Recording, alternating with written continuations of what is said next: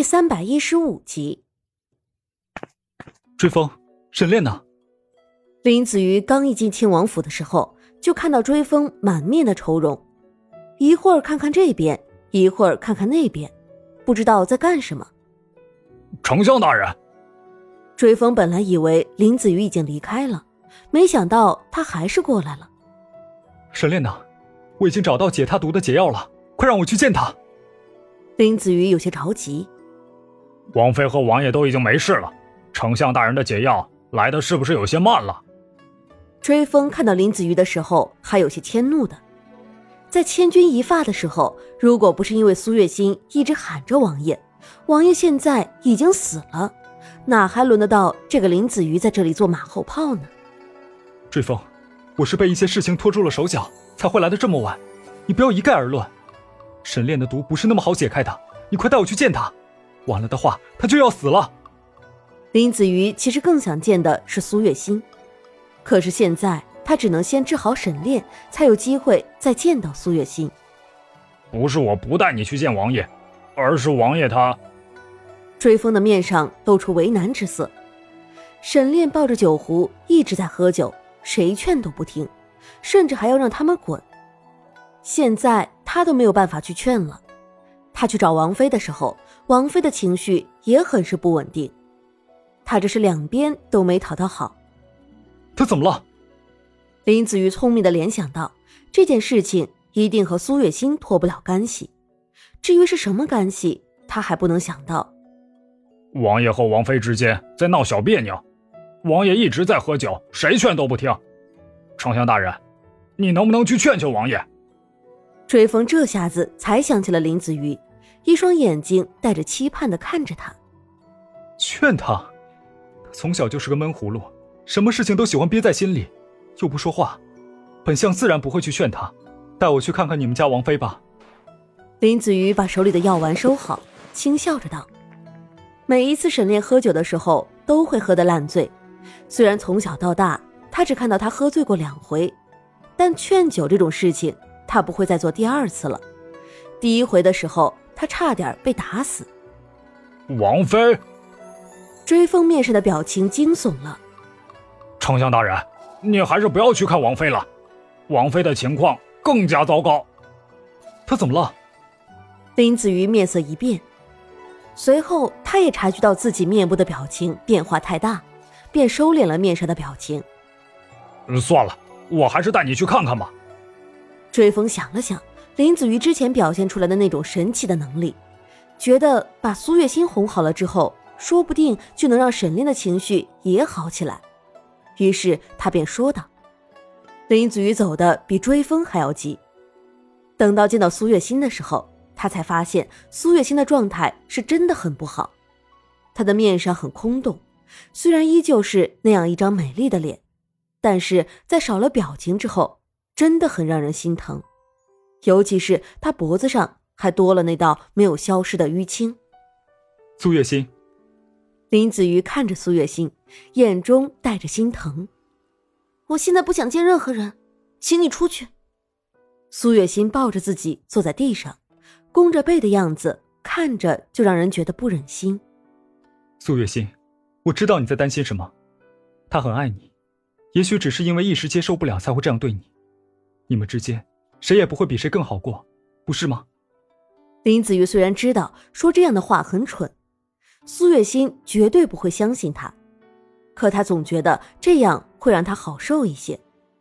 出去。果然，苏月心的脸上没有动容，有的只是空洞。苏月心，我让你出去，你听不见吗？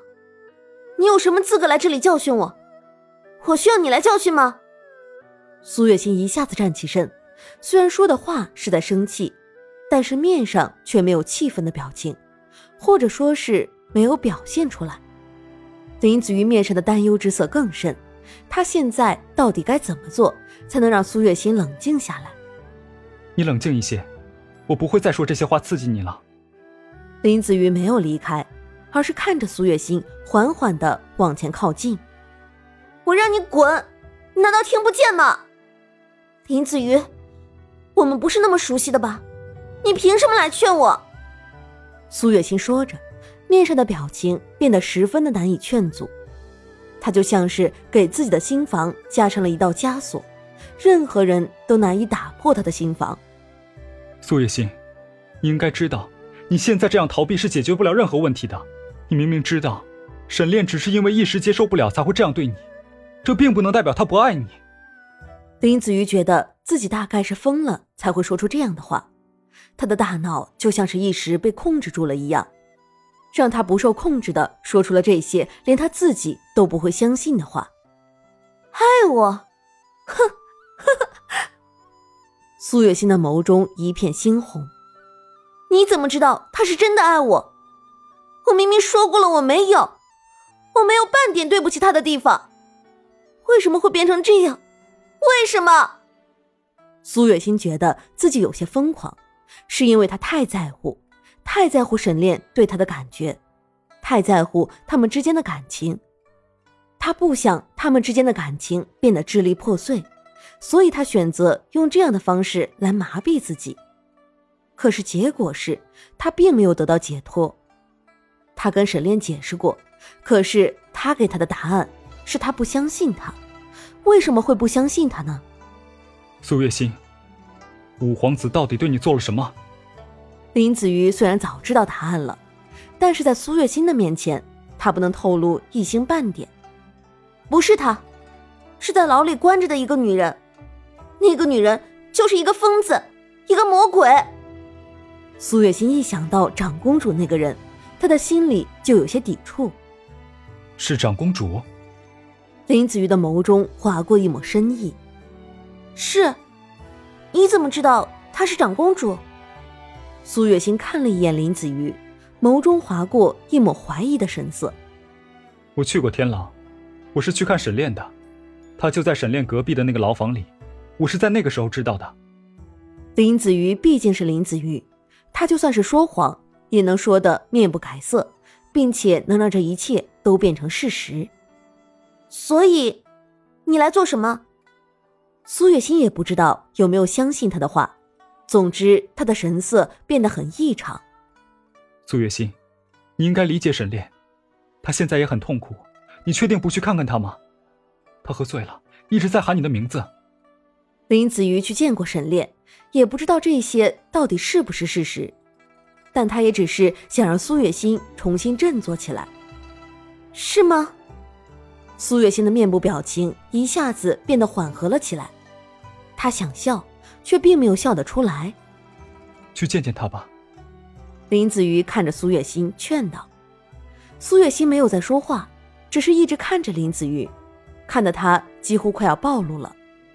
林子瑜移开目光，等他再一次把目光放在苏月心身上的时候，就发现他已经不知道去哪了。